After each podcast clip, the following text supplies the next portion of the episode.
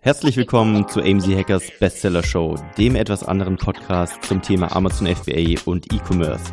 Es erwarten dich spannende Themen aus unserem Unternehmeralltag und interessanten Interviewgästen. Let's go! Herzlich willkommen, liebe Zuhörer. Wir haben ein neues Intro. Ich hoffe, es hat euch gefallen und Marc hat euch hier willkommen geheißen. Aber heute ist eine ganz, ganz, ganz besondere Folge. Und zwar ist weder Chris da, noch Marc da. Ich bin alleine mit den beiden Sales-Fronten von AMZ Hackers, mit Yannick und Charos. Herzlich willkommen. Schön, dass ihr dabei seid. Grüße gehen raus. Hallo, Wie hallo. geht's euch? Zum ersten Mal hier beide drin, oder? Oder Yannick, du warst schon Jetzt. mal drin. Ich war schon mal vor Jahrhunderten hier drin. Aber du warst vor Jahrhunderten schon mal das erste Mal.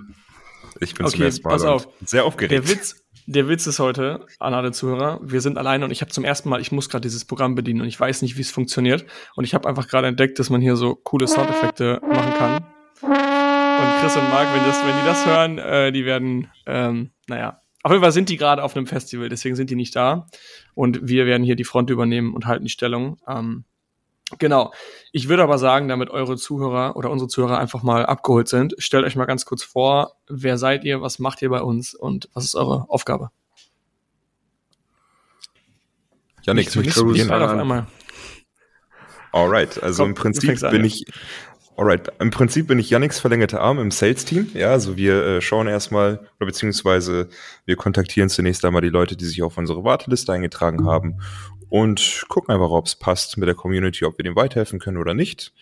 Dann spreche ich mit denen und wenn alles top ist, dann äh, sehen die Yannick im weiteren Termin und Yannick geht dann insgesamt explizit auf die Community ein und wie wir denjenigen dann weiterhelfen können, die sich dann halt bei uns auf die Warteliste setzen.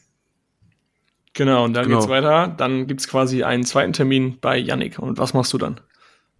Genau, ähm, ich mache dann quasi weiter. Ich als interne Rollenbeschreibung gebe ich auch immer weiter, dass ich so das Webcam-Girl bin von, von AMC Hackers. Also ich führe die, äh, die, äh, die neuen Hacker quasi so ein bisschen äh, in die Community ein, zeigt ihnen halt alles, wo sie was finden. Und mir ist halt immer ganz, ganz wichtig, dass man halt schaut, hat man eine gemeinsame Schnittmenge halt einfach. Ne? Also eine Mitgliedschaft bei Hackers macht, glaube ich, keinen Sinn, wenn wir denen nicht weiterhelfen könnten.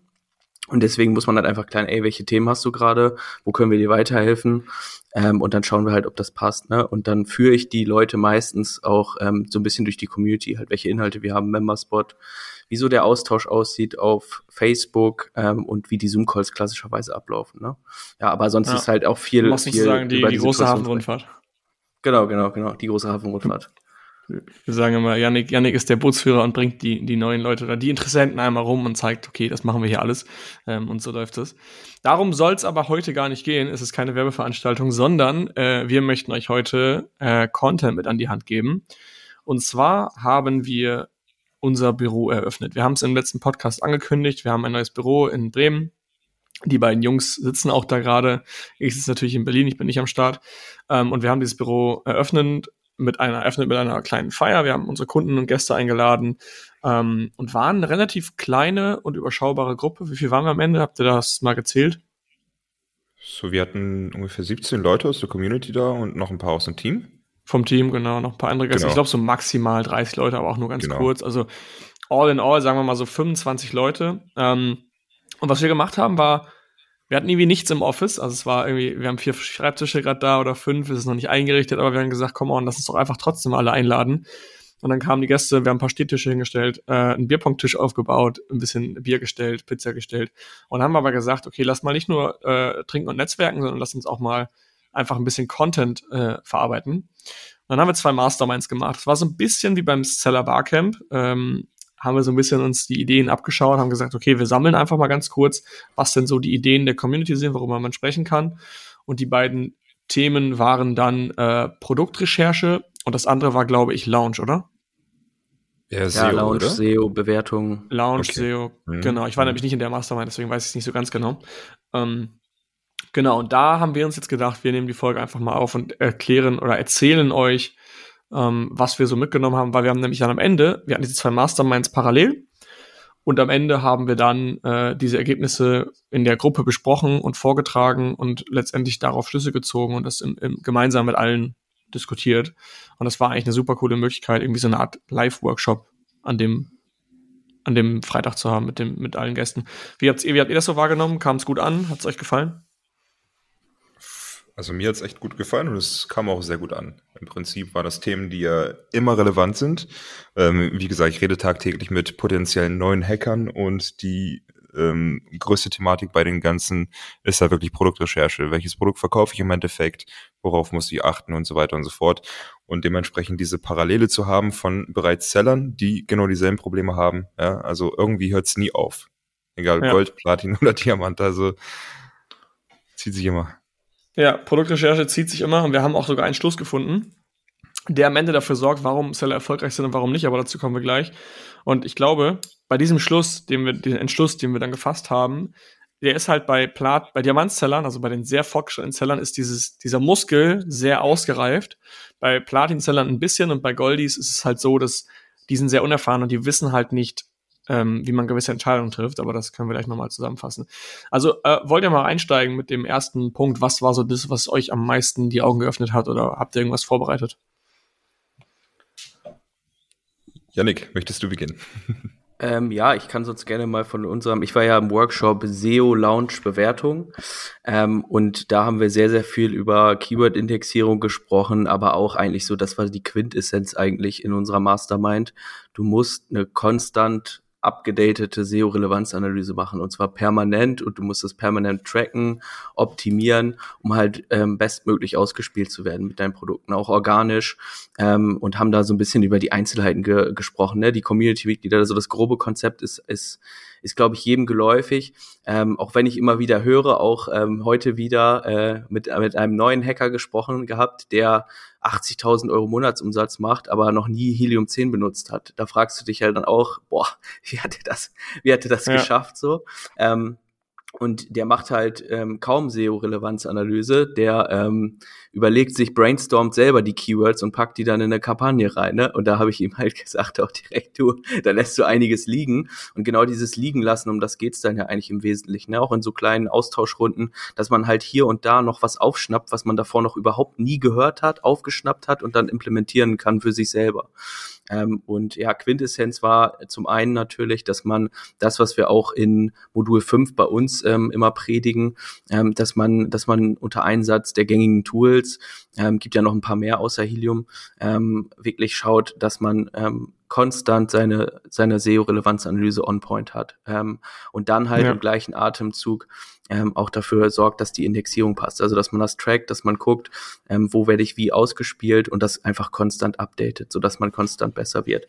Ähm, und dann war die zweite, zweite. Hattet ihr ganz kurz dazu? So, zur ersten. Ja. Hattet ihr eine, eine, einen Zeitraum festgelegt, in dem man das machen soll? Zum Beispiel alle sechs Wochen, alle zwei Wochen, alle vier Wochen? Ja, über so einen Zeitraum haben wir eigentlich nicht wirklich gesprochen, eher konstant. Also natürlich so Zyklen okay. aufzubauen, ne, aber so einen konkreten ja, so ein konkretes Zeitlimit haben wir, haben wir nicht gesagt. Aber ich denke mal, wenn du das einmal monatlich machst, bist du auf jeden Fall ja. schon sehr, sehr stabil dabei. Die meisten machen es, glaube ich, sogar noch weniger häufig. Was ich halt genau. ziemlich spannend fand, fand, war halt, ähm, äh, dass zum Beispiel Hauptkeywords sich ändern können. Da haben wir noch sehr lange drüber gesprochen. Ja. Äh, warum können sich Hauptkeywords denn ändern? Ähm, und das ist halt oft dadurch geprägt, dass wenn du bei Amazon irgendwas eingibst, ähm, dass sich dann hintenrum äh, die äh, ähm, die Autosuggests dafür sorgen, dass du die Auto als Kunde die Autosuggests anklickst. Wir haben das am Beispiel der einer Haarschere gemacht. Bei der Haarschere ist es so, dass wenn du H, also H, H-A-A-R-S-C-H eingibst, dann kommt manchmal in den Autosuggest Haarschere. Und in diesem Zeitraum, sobald es, du gibst Harsh ein und dann kommt ja schon Haarschere, dann klickst du das an und nutzt quasi immer dieses Keyword. Das heißt, dieses Keyword ist das Hauptkeyword. Es kann aber sein, dass sozusagen ein halbes Jahr später irgendwann mal ein paar Leute mehr nach Haarschneideschere äh, gesucht haben und plötzlich äh, taucht Haarschneideschere in den Autosuggests ganz oben auf und dann klicken auf einmal alle auf Haarschneideschere anstatt auf Haarschere und plötzlich change das Keyword, das Hauptkeyword von Haarschere zu Haarschneideschere. Und das ist eine ganz interessante Dynamik, ähm, die wir daraus gefunden haben. Auf jeden Fall, und das unterstreicht ja nochmal die erste Erkenntnis eigentlich, ne? dass, dass du das halt konstant neu machen musst, weil die Dinge können sich ändern, äh, vielleicht auch die Bezeichnung von äh, den, den Produkten können sich ändern oder halt auch die Relevanz der einzelnen Keywords kann sich halt auch verändern. Und das hängt ja alles miteinander zusammen. Klar, wir machen eine SEO-Relevanzanalyse direkt bei der Listing-Erstellung und versuchen da die Keywords überall reinzuspielen, ähm, aber auch die ändern sich und sie korrelieren natürlich auch mit den Werbemaßnahmen, die wir treffen. Ne? Also wenn ich da dann zuletzt vor zwei Jahren mal eine SEO-Relevanzanalyse gemacht habe und seitdem die Kampagne, Kampagnen kaum adaptiert habe, bin ich vielleicht ineffizient, was äh, mein, mein, ja. mein Werbebudget und sowas angeht. Ne? Ja, spannend, okay. Was war die zweite Erkenntnis? Genau, dann haben wir allgemein so ein bisschen über das Thema Launch gesprochen. Ähm, den, äh, den etwas jüngeren Hasen, die dabei sind, ist es, glaube ich, ähm, schon, schon von Tag eins so ein bisschen äh, beigebracht worden, dass ein Launch halt insgesamt einfach länger dauert als früher noch. Du kommst ja noch aus anderen Zeiten, Philipp, wo das, glaube ich, schneller ging, also wo man noch viel, viel schneller äh, hochkommen mhm. konnte und dann da auch lange bleiben konnte. Es ist mittlerweile eher ähm, relevant und wichtig, dass man halt einfach konstant peu à peu dieses Ranking aufbaut. Er ist in, natürlich im Umkehrschluss dann auch ein größeres Asset, weil man es nicht so leicht kopieren kann, sondern wie so ein guter Wein reift das halt über die Zeit hinweg.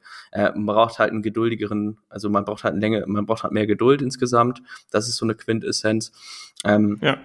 Und ähm, dann haben wir halt so über die gängigen Launch-Methoden gesprochen. Ne? Da hatte, glaube ich, auch jeder einen, äh, einen anderen Ansatz so ein bisschen, wie er das macht. Ähm, da gibt's nicht so den einen ähm, goldenen Weg, ähm, aber ähm, alle führen im Endeffekt zum, zum selben Ziel. Ne? Wir wollen halt die bestmögliche Ausspielung haben, wir wollen die meisten Sales generieren in unserer Nische, um halt langfristig Bestseller zu werden, im Optimalfall in unserer Nische. Genau, und ähm, dann haben wir noch viel auch über Bewertungen gesprochen. Ne? Wie ähm, kriegen wir Bewertungen drauf? Ne? Es gibt dann ja immer eigentlich so zwei Lager. Äh, ich schalte Wein, ich schalte kein Wein. Äh, da so ein bisschen auch darüber gesprochen, so was sind so eure, eure äh, ja, Wein, äh, Weingeschichten so ein bisschen, weil es kann halt, es ist so ein bisschen wie Roulette spielen. Du kannst äh, teilweise auch komplett ja. wilde Bewertungen kriegen, äh, die auch nicht gerechtfertigt sind in einigen Fällen, aber dann sitzt du halt damit und gerade im Lounge ist halt jede Bewertung relevant eigentlich für dich und glaub, je weniger du hast, ja. Ja, was bei, was bei Wein halt auch eine, eine starke Conclusion war, war, dass man den Preis, während man äh, Wein schon nutzt, auf keinen Fall künstlich irgendwie hochsetzen genau. sollte, weil der Weinkunde ganz, ganz, ganz krass das äh, Produkt immer im Verhältnis zum Preis bewertet. Und die Weinkunden sind generell sehr weinende Leute. Oh, Wortwitz, Leute. Komm, da können wir jetzt hier mal einen Trommelwirbel rausholen. Ah, nee, das war, okay, das war der schlechte Witz eher. Nee, es sind weinende Kunden, das heißt also, sie, sie äh, sind eher streng im Bewerten ähm, und geben eher mal vier Sterne. Und wenn sie halt einen, Punkt zur genau. Kritik finden, dann ist es oft der, ähm, okay, ey, aber nee, also das Produkt ist für 18 Euro, der, die Konkurrenz kostet nur 13 Euro. Und damit ja. versaut ihr euch eben gerade in der Startphase die Bewertung. Ja, und ich glaube, jeder hat da auch einen anderen Weg. Ne? Ähm, es gibt da nicht den, den einen richtigen, ähm, aber man muss halt wissen, was passieren kann. Ne? Also es ist jetzt nicht mehr so, ich glaube, früher war das noch alles ein bisschen äh, leichter, gerade auch so mit Wein. Da war halt klar, okay, die ersten 30 Bewertungen hat man easy in der Tasche, die geben eh alle fünf Sterne und dann ist das gut. Die nehmen ihren Job mittlerweile ernster. Das heißt, wenn mhm. man irgendwo noch äh, Zweifel am Produkt hat oder da vielleicht bei der Produktentwicklung auch mal den einen oder anderen Kompromiss gemacht hat, dann würde ich auf gar keinen Fall Wein nehmen, äh, wenn, wenn die Zielgruppe da sowieso so ein bisschen sensibel ist.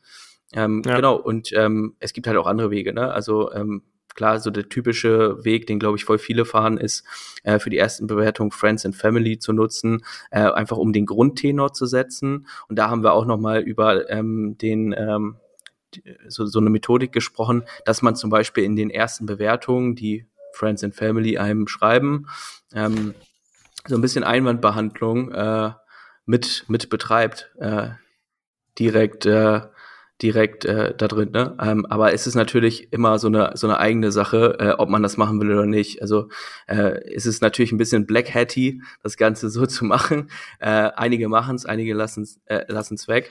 Ähm, aber man muss halt wissen, was man tut, ne? Und man muss halt auch wissen, dass es nicht unbedingt der Muster-Compliant-Weg ist, den Amazon gerne mag. Ja. Ähm, du kannst natürlich auch über Wein und einfach auch launchen, indem du ganz normal dein Produkt online stellst, PPC ja. aufdrehst und wartest. Ne? Aber dieses Warten fällt dann halt vielen auch schwer. Es ist halt auch so, dass mittlerweile, das muss man aber auch wieder sagen, alle sagen immer, früher war alles einfacher. Ja, ist richtig, es war einfacher, aber die Kunden sind jetzt Be Bewertungs äh, ähm, äh, Verlegener, wie soll ich sagen. Also sie, sie, sie schreiben halt schneller Bewertungen, zumal man ja auch jetzt diese One-Click-Bewertung machen kann. Also du gibst einfach nur eine Sternebewertung und früher musste man immer einen Text schreiben, dann gab es irgendwie noch Mindestzeilen und whatever. Also das wurde ja irgendwann auch noch weg ab, äh, abgeschafft. Jetzt kann man ja, ja mittlerweile schreiben, mag das Produkt nicht oder ich mag's. Also das heißt, die Bewertungsquoten auf 100 Sales sind deutlich gestiegen im Vergleich zu früher. Und dementsprechend kann man eigentlich auch, wenn man einen ordentlichen PPC-Launch fährt, auch darüber schon ordentlich äh, Reviews einsammeln. Es ist natürlich so, dass es, wie Yannick schon sagte, deutlich länger dauert, weil es eben das Henne-Ei-Problem ist. Hast du keine Bewertung, kriegst du keine Sales, hast du ja. keine Sales, kriegst du keine Bewertung. Und das muss man halt irgendwie mit einem kleinen Kickstart ausbügeln. Ähm, da gibt's verschiedene Methodiken, ähm, die man machen kann. Ja, und es ist auch mittlerweile absolut äh, easy möglich mit den Whitehead-Strategien äh, äh, easy ähm, auch die Erfolge zu erzielen. Ne? Also ja, ich merke das jetzt ja auch äh, bei mir live, äh, dass du teilweise auch ohne Bewertung gute Sales machen kannst am Tag. Ja. Ähm, da können wir gleich nochmal drauf zu sprechen kommen, auf deine Story. Du bist ja auch endlich live. Äh, ist bestimmt auch für einige interessant, wie was Janik sich da hingezimmert hat. Ähm, Charas, hast du noch was zu dem Thema Produktrecherche? Ach nee, sorry, nicht Produktrecherche, Relevanzanalyse und die Launch? Yannick hat schon eigentlich ziemlich viel dazu gesagt. Also ich war ja nicht involviert. Wir waren ja beide in der Mastermind bezüglich der Produktrecherche. Genau. Und äh, ich bin ehrlich, nach dieser Mastermind war mein Kopf auch so ja. extrem voll, dass ich dann im Endeffekt nur halbherzig zugehört habe, obwohl das Ganze natürlich auch sehr, sehr interessant war. Ja, und war. auch für dich, für dich natürlich ja, ja, irgendwo absolut. auch äh, Fremdwörter sind, ne? Teilweise. Absolut, genau. Genau, aber wie gesagt, ähm, die Mastermind mit der Produktrecherche war extrem interessant weil wir natürlich viele verschiedene Stories gehört haben und Gedankenansätze, die halt ähm, so ein bisschen zur Zurückhaltung oder zur Schwierigkeit der Produktfindung geführt haben. Also seien es irgendwie USPs, die für einen ein USP waren, aber für Käufer halt nicht oder beispielsweise äh, riesige Listen von über 100 Produkten, die man möglicherweise sourcen konnte oder äh, verkaufen könnte, aber einfach nicht diese Entscheidungskraft in sich drin hat zu sagen, okay, pass auf, das ja. mache ich jetzt, das ist das richtige Produkt, vielleicht irgendwie ähm, abwegig von meiner Marke, sondern halt generell ein komplett anderes Produkt zu verkaufen. Was ist jetzt der richtige Weg? Ähm, baue ich irgendwie eine Brand Awareness auf und äh, möchte Kunden Diese haben, die dann, genau, genau. Äh, was gab's denn da noch? Ähm, ja, ich würde auch da einfach mal eben kurz ja. tiefer reingehen, weil genau das war, glaube ich, ein, also die, die Quintessenz oder das Wichtigste aus dieser Mastermind. Und zwar ist es oft so bei Anfängern, ähm, die sich gerade damit beschäftigen, sie haben eine Liste und die Liste ist groß. Die Liste hat vielleicht 30 Produkte, 50 Produkte. Wir hatten wirklich zwei Leute dabei. Der eine hatte, glaube ich, 100 Produkte auf der Liste, der andere 120. Und ich sage euch ganz ehrlich, da brauchst du nicht länger suchen. Wenn du 120 Produkte auf deiner Liste hast, dann ist was dabei. Es sei denn, du hast völligen Bullshit zusammengesammelt. Aber wenn du, und das waren ja alles Kunden von uns, ähm, wenn die, wenn sie haben das Modul geschaut zum Thema Produktrecherche. Das heißt, die Sachen, die da draufstehen, können kein Bullshit sein. Und es ist irgendwo was dabei. Und das Problem ist oft nicht, dass unter diesen 100 Produkten kein Produkt dabei ist, was in Frage kommt, sondern das Hauptproblem ist, dass dieser Muskel fehlt, diese Entscheidungskraft. Also wann entscheide ich mich für ein Produkt und wann entscheide ich mich dagegen? Und dies, das war eben der Muskel, den ich gerade am Anfang angesprochen hatte. Der ist bei Platin- und Diamantzellern deutlich, außer, deutlich äh, stärker trainiert. Das ist, das ist auch oft nicht immer, wenn man nur die KPIs sieht, kann man das nicht immer entscheiden. Oft braucht man einfach ein Bauchgefühl ähm, und einfach mal einen Experten, der drüber schaut und der kann oft auch einfach gar nicht zu 100% sagen, warum es jetzt ein gutes Produkt ist oder warum nicht. Klar, wenn du von, unseren, von unserer Checkliste, also wir geben unseren Kunden eine Checkliste mit, ähm, wo genau steht, hey, wie kannst du dein Produkt best, am besten bewerten? Ähm, wenn jetzt diese 10 Punkte alle gut sind, dann ist in meisten Fällen das Produkt auch gut. Und von diesen 100 Produkten sind auch gute Produkte dabei. Und die meisten haben halt eben nicht diese Entscheidungskraft im Kopf zu sagen, okay, das ist es jetzt, weil perfekt wird es nie sein. Es wird immer irgendwas geben, was letztendlich nicht in Ordnung ist. Ja. Wie, wie war es denn bei dir, Yannick? Du hast ja, äh, du hast dich auch, glaube ich, einmal umentschieden. Du hattest ein Produkt, was du recht weit ausgearbeitet hattest und hast dann noch einen Zurückzieher gemacht, ne? Genau, also das war auch die, das große Learning damals. Ähm, ich war immer der Typ Mensch, der äh, ein Produkt gefunden hat und dann direkt All-in, also direkt Hersteller anschreiben, Samples ordern und den ganzen ähm, die, die ganze Reise schon direkt kickstarten. Ähm, aber das ist ähm, relativ fehleranfällig, ne? weil es kann immer mal wieder sein im Sourcing-Prozess, dass sich die Idee zerschlägt aus x Gründen, keine Ahnung, der USP, den man sich überlegt hat, der ist patentiert oder sowas, was die ganze Vermarktungsfähigkeit des Produktes dann einschränken würde und so weiter. Das war auch der Ursprungsgrund, warum ich mich dann äh, gegen das Produkt entscheiden musste, äh, weil der USP, den ich halt hatte, mit dem ich mich auch differenzieren wollte im Markt, halt einfach schon vergriffen war. So, und wenn du jetzt nicht ähm, parallel noch andere Produkte ausgearbeitet hast und angestoßen hast, bist du wieder bei Status Null. Also dann fängst du wieder ganz von vorne ja. an. Und wenn du da Monate Produktentwicklungszeit reingesteckt hast, mit Herstellern schreiben, Samples ordern, hin und her schicken von äh, Samples mit deinem Hersteller, dann ist das halt super frustrierend. Ne? Und äh, das wollte ich nicht mehr wieder haben ähm, und habe dann halt ähm, ja, ähm, einen anderen Ansatz gewählt. Und der ähm, war halt so aufgebaut, dass man sich viel, viel mehr differenziert oder diversifiziert vor allen Dingen ähm, in, der, in der Produktauswahl. Ne? Dass man nicht nur ein Produkt ausarbeitet, sondern drei, vier, fünf, sechs.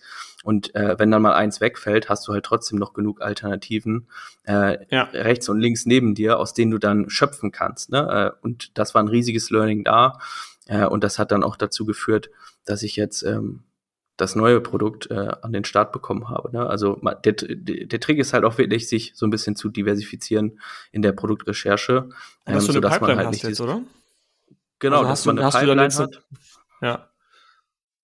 Genau, sag ruhig. Also äh, ja, dass du, du hast, du, du hast ja gerade gesagt, mehrere Produkte ausarbeiten. Das heißt nicht, nicht falsch verstehen, dass man dann sechs Produkte auf einmal launchen soll, sondern dass man dann sich am genau. Ende dafür entscheidet, okay, ich habe jetzt sechs ausgearbeitet, davon haben drei es geschafft, das ist die letzte Runde. Also nicht in die letzte, ja. letzte Runde, aber schon ziemlich weit. Und dann launche ich eins nach dem anderen. Man muss am Anfang nicht alle gleichzeitig machen. Genau, genau. Du pickst dir am Ende eigentlich das, was die, den größtmöglichen, äh, die größtmögliche Chance auf Erfolg hat. In den meisten Fällen als ja. allererstes, ne? Ähm, die, die danach kommen können, die kannst du dann natürlich danach auch noch launchen. Ist gar kein Problem. Ähm, aber du hast halt einfach dieses Risiko minimiert, dass du wieder auf Start zurück musst um quasi ja. so ein Monopoly-Spiel da reinzubringen. Gehen, ja, gehen sie zurück auf Start und Charos ist währenddessen schon zweimal über los und hat äh, 8000 D-Mark eingesammelt.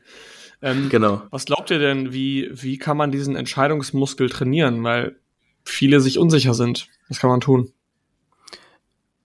Ich, ich sage immer, bewerten heißt vergleichen und um vergleichen zu können, brauchst du halt viele Alternativen und musst sie halt auch spiegeln vor denselben Kriterien.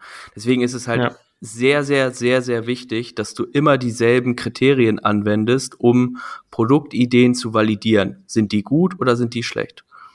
Das ist ganz, ganz, ganz, ja. ganz wichtig. Ähm, und äh, ja, um das, um das zu schaffen, braucht man halt nicht einen guten Prozess, äh, der einem dann äh, auch sagen kann, ähm, ja, das Produkt ist gut oder der, das Produkt ist schlecht. Ne? Ähm, ich habe das zum Beispiel so gemacht, also ähm, dass, dass ich den kompletten Produkt-Sourcing Verlauf in vier Phasen untergliedert habe. Voranalyse, tiefgehende Analyse, Konkretisierungsphase und Ergebnisphase, wo du dann im Endeffekt eigentlich nur noch entscheidest, okay, bestelle ich das jetzt oder bestelle ich das nicht. Wie so ein Trichter mhm. so ein bisschen aufgebaut. Ähm, und da kommt halt am Ende dann nur noch der Nugget ra raus, ne? Ähm, der, der, der auch wirklich dann die höchste Wahrscheinlichkeit auf Erfolg hat. Und in diesem ja. Trichter verwendest du halt immer dieselben Kriterien und äh, machst das nicht nur für eine Nische, sondern für zwei, drei, vier, fünf, sechs. Ich glaube, ich habe insgesamt mehr 15, 20 Nischen oder sowas angeschaut, die alle mit denselben Kriterien bewertet ähm, und dann die Rosinen rausgepickt, um im Nachgang dann halt zu kalkulieren. Ne? Das ist ja auch bei uns in den Modulen, in Modul 2 dann der nächste Schritt. Jede Produktidee ist nur so gut, solange es sich halt rechnet, weil am Ende des Tages sind wir ja Händler. Ähm, wir kaufen günstig ein, verkaufen teurer weiter. Das ist so basically unser Businessmodell eigentlich. Ähm, und jede Produktidee ist dann halt entsprechend auch nur so gut, ähm, solange sich das halt auch rechnet. Und dann ist es die Produktentscheidung eigentlich immer so ein Mix aus zwei Sachen. Zum einen, äh, in welchen Markt möchte ich gehen? Äh, wie, wie gut kann ich äh, mein Produkt in diesem Markt anbieten? Ähm, und rechnet sich das unternehmerisch für mich? Ähm, und wenn das so ist, dann ähm, macht es Sinn, das Produkt zu bestellen. Und dann wird's gemacht. Ja es ist halt oft so, dass, dass diese Leute 100, 100 Produkte auf der Liste haben. Aber wenn man mal wirklich, mal angenommen, man könnte alle durchrechnen in der gleichen Ta Zeit, würden vielleicht mhm. sogar 70 Prozent wegfallen. Man hätte nur noch 30. Genau. So, und dann, wie du schon sagst, dann gehst du diese vier Phasen durch. Ähm, und im Endeffekt bleiben halt ein paar über und darauf entscheidest du dann einfach. Und später kannst ja. du diesen, äh, kannst du dann zusätzlich zu diesen Phasen noch ein, ein Bauchgefühl, einen Entscheidungsmuskel, ähm, den du halt trainieren kannst um halt eben dann bessere Entscheidungen auch mal aus dem Bauch herauszuschießen. Ähm, das ist wie gesagt nichts für, für Anfänger, weil da sind oft Fehlentscheidungen. Also ja. jeder kennt es, glaube ich, selber, der Seller ist, der dann irgendwie mit der Oma spricht und sagt die Oma, ach, man müsste doch, und das gibt's doch noch gar nicht so. Ja, Oma, ja. aber es ist nicht wichtig. Es, ist, es geht darum, wie verhalten sich die Kunden auf Amazon. Und wenn keiner danach sucht, dann brauche ich es auch nicht verkaufen. Ähm, Absolut. Und dementsprechend ist es halt einfach gesondert zu betrachten. Das ist ganz okay. spannend. Genau, weil ähm, das ja? hatten wir auch im, im, im, im, äh, in der Besprechung im anschließend, anschließend dann auch noch im, im großen Raum zusammengetragen. Ähm, am Ende entscheidet halt auch immer der Markt, wie oft sich ein Produkt verkauft. Ne? Und auch Produktrecherche, wie eigentlich SEO-Relevanzanalyse, es ist immer eine Momentaufnahme eigentlich. Ähm, immer eine Momentaufnahme des Marktes jetzt gerade, auf die wir dann reagieren mit einem anderen Angebot ähm, und äh, dann halt entsprechend besetzen wollen. Ne? Also ja, das ja. ist so die Quintessenz eigentlich. Ja. Das nächste Thema nach der Produktrecherche war dann das Thema USPs. Und bei USPs war auch wieder ähm, das Beispiel, da war es, glaube ich, haben wir, glaube ich, über einen Fahrradhandschuh gesprochen. Und dieser Fahrradhandschuh hat dann als USP gehabt einen reflektierenden Finger, den man quasi, wenn man als Fahrradfahrer fährt, vorne reflektiert. Ist an sich ein geiler USP, aber wie du schon sagst, der Markt hat sich das nicht so vorgestellt, der Markt braucht es nicht, er wollte es nicht. Keine Ahnung, vielleicht kann man jetzt hintenrum schlau sagen, ja, weil das Fahrrad vorne auch einen Reflektor hat, deswegen ist es scheißegal. Du müsstest vielleicht irgendwas an der Seite haben. Aber für mich ist es irgendwie auch logisch, dass, der, dass es da was reflektiert, weil du willst ja einfach gesehen werden, aber der Markt wollte es nicht. Klar, das kann ja. auch andere Gründe haben, warum es nicht gekauft wurde, aber ähm, was wir damit sagen wollten, ist, dass USPs nichts bringen. Erstens, wenn sie keiner sieht und zweitens, wenn sie keiner will. Und oft geben irgendwelche Leute einfach ein E-Book dazu und sagen halt hier, zur Knoblauchpresse kriegst du noch ein E-Book dazu. 23 tolle Rezepte mit Knoblauch. Ja, toll. Ja, also, will keiner ähm, haben. Will keiner haben. Das, das bringt einfach nichts. Ähm, und das beste Beispiel für USPs war, da hatten wir über eine, äh, ein, ein Produkt gesprochen, was, ich sag mal, ich will jetzt das Produkt nicht nennen, weil das dem gegenüber nicht fair wäre. Ähm, es war ein Produkt aus einem bestimmten Material. Und derjenige war selber in dieser Nische beruflich tätig und kennt sich zu 100 Prozent aus. Und er sagt halt, hey, das Material ist Bullshit, weil nach einem Jahr ist es kaputt. Das und das passiert damit und die, das wird die Kunden nerven. Er hat sich dann überlegt, okay, pass auf, wenn das nach einem Jahr kaputt geht, dann nutze ich einfach ein anderes Material, was halt eben länger funktioniert. Ist eigentlich voll geil. Voll durch die Brille, äh, ja. Brille des Kunden gedacht und total schlau. Er müsste es ein bisschen teurer anbieten, aber das kann man sicherlich rechtfertigen. Problem an der ganzen Sache war, das Produkt bei Amazon, was halt eben angeblich nach einem Jahr kaputt geht, hat viereinhalb Sterne auf Amazon.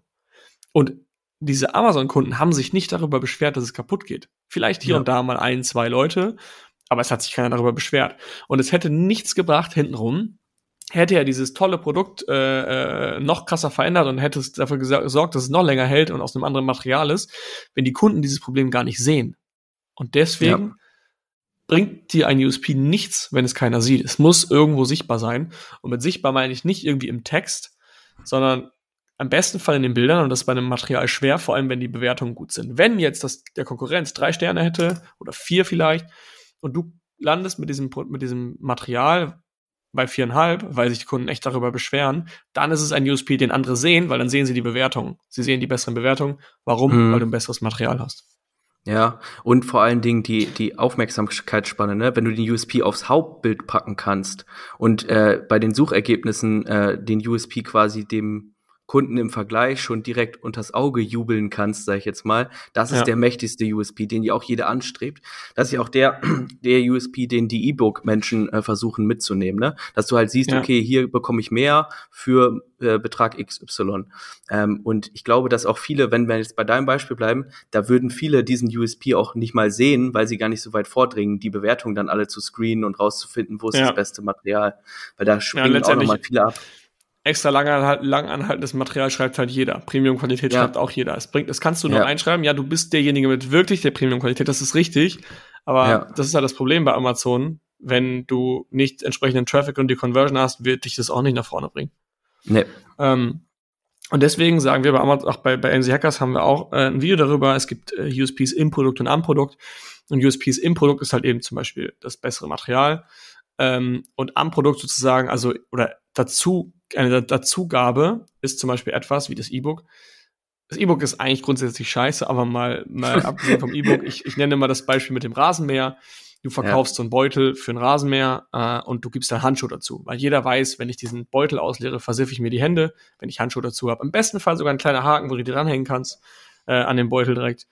Dann hast du ein USP geschaffen, weil du das Problem gelöst. Plus, du hast im Bild klar gemacht, da liegt noch was bei. Und der Kunde ja. connectet direkt, oh, macht voll Sinn, dass da Handschuhe bei sind. Ich habe mir ja. gerade eine Pendelleuchte bestellt. Du willst wahrscheinlich was sagen gerade, oder? Sonst warte ich nee. eben. Okay. Ähm, ich habe mir eine Pendelleuchte bestellt hier ähm, und die war aus Glas. Und ihr kennt es, ich weiß nicht, ob jemand von euch Zuhörern schon mal eine Pendelleuchte angebracht hat. Du packst sie halt an und wenn die aus Glas ist, die danach voller Fingerabdrücke und das nervt halt total. Und da waren einfach Handschuhe dabei. Das habe ich nicht gewusst Mega. im Kauf, äh, aber ich, die waren einfach da drin und ich dachte mir, ey, voll schlau, danke für diese Hand, äh, Handschuhe.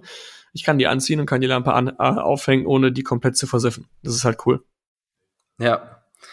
Ja, sowas ist mega cool. Und ähm, ja, USP, das, da hast du ja auch in deiner Bilderserie, die wir bei uns in der Community drin haben, in, ich glaube, Modul 4 oder so, äh, äh, nochmal drü viel drüber gesprochen. Ne? Es kommt halt wirklich bei den Bildern darauf an, gerade bei Bild 1, dass du die Aufmerksamkeit bekommst, dass du diesen Pattern Interrupt hinbekommst. Ne? Und das ist auch der ähm, Zweck, auf den viele viele äh, USPs halt abzielen. Ne? Ich will deine Aufmerksamkeit finden, kriegen und dich auf mein ja. Listing locken, weil wenn ich dich auf meinem Listing hab, dann hole ich dich ab mit extrem guten Bildern. Ich zeige dir, warum du genau das Proble äh, Pro Produkt von mir brauchst, um Problem XY bei dir zu lösen, dann klickt er auf Kaufen. Gerade wenn es so unter 50 Euro Preisbereich ist, treffen die meisten Kunden ja sowieso auf dem Listing eine Kaufentscheidung, packen sich das nicht erst in den Warenkorb und äh, kaufen dann erst genau. zu Hause, sondern One-Click-Purchase, es wird gekauft und dann ist das Ding durch. Ja, und das ist halt, hängt alles miteinander am Endeffekt zusammen. Genau, haben wir jetzt ein neues Modul drüber rausgebracht gerade, dass kleine Produkte bzw. günstige Produkte oft sofort gekauft werden in der Gallery Conversion. Das heißt, du öffnest das Produkt am Handy und das erste, was du hast, sind die Bilder.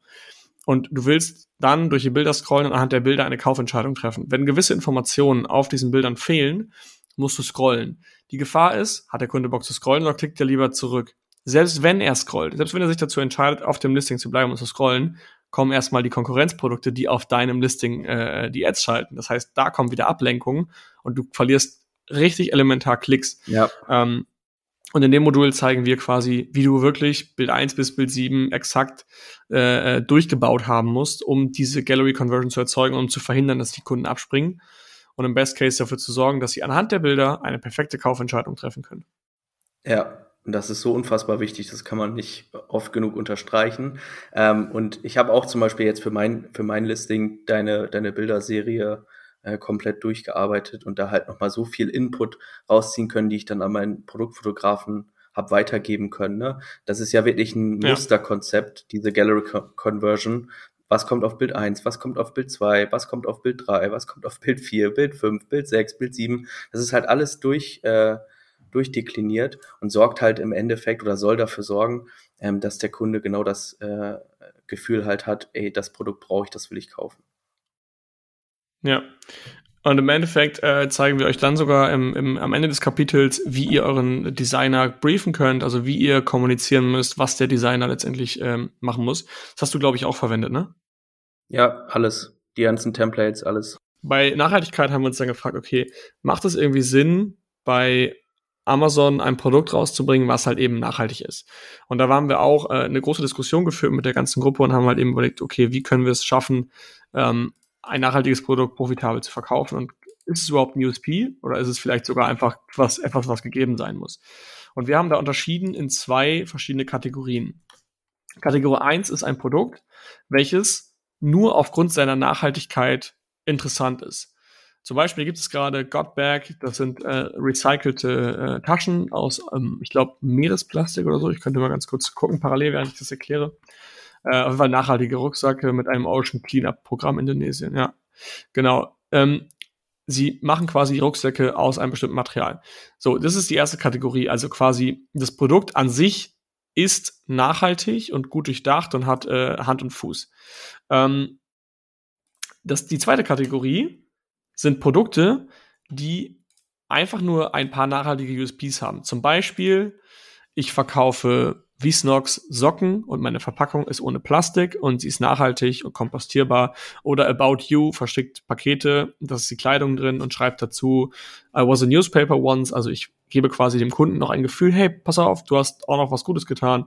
Wir haben hier ähm, keinen schlechten Konsum betrieben. Ich bin vielleicht sogar made in Germany. Wir haben keinen Müll produziert und generell sind wir als Company CO2-neutral. So, jetzt haben wir so diese zwei Kategorien. Die eine Kategorie ist die Company an sich, das Produkt an sich existiert nur aufgrund der Nachhaltigkeit, so wie Godback. Und das zweite ist, okay, wir haben hier und da ein paar Sachen ähm, halt eben nachhaltig gemacht. Und leider ist es das Problem bei Amazon, dass diese erste Kategorie sehr schlecht funktioniert, weil der Kunde bei Amazon halt eben nicht dieses Gefühl und dieses Bewusstsein für Nachhaltigkeit hat, weil er einfach bei Amazon hingeht und halt eben ähm, schaut, okay, ich brauche jetzt einen Rucksack. Und er will sich dann einen Rucksack kaufen. Wenn er jetzt nachhaltig wäre, dann wüsste er wahrscheinlich sogar, er würde das, die Brand Godback, kennen und würde sich darüber dann äh, das Produkt bei denen im Shop kaufen. Er würde nicht bei Amazon auf die Suche gehen nach einem nachhaltigen Produkt aus Meeresplastik zum Beispiel.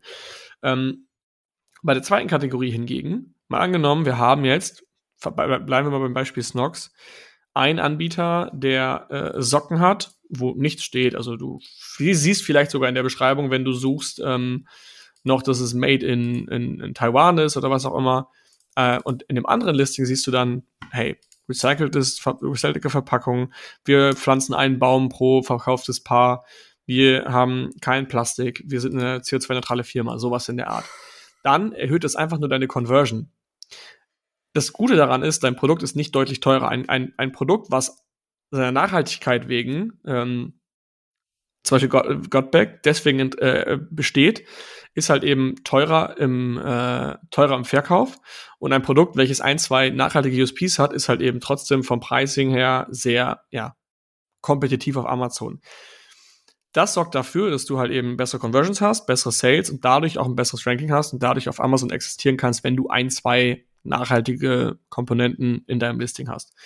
Wenn aber ein Rucksack, der aus Meeresplastik ist, das Doppelte kostet zu einem Rucksack, der aus normalem Material ist, dann ist das leider halt eben so, dass der Kunde bei Amazon sich für das günstigere Produkt entscheidet und deswegen eben nicht das nachhaltige Produkt kauft.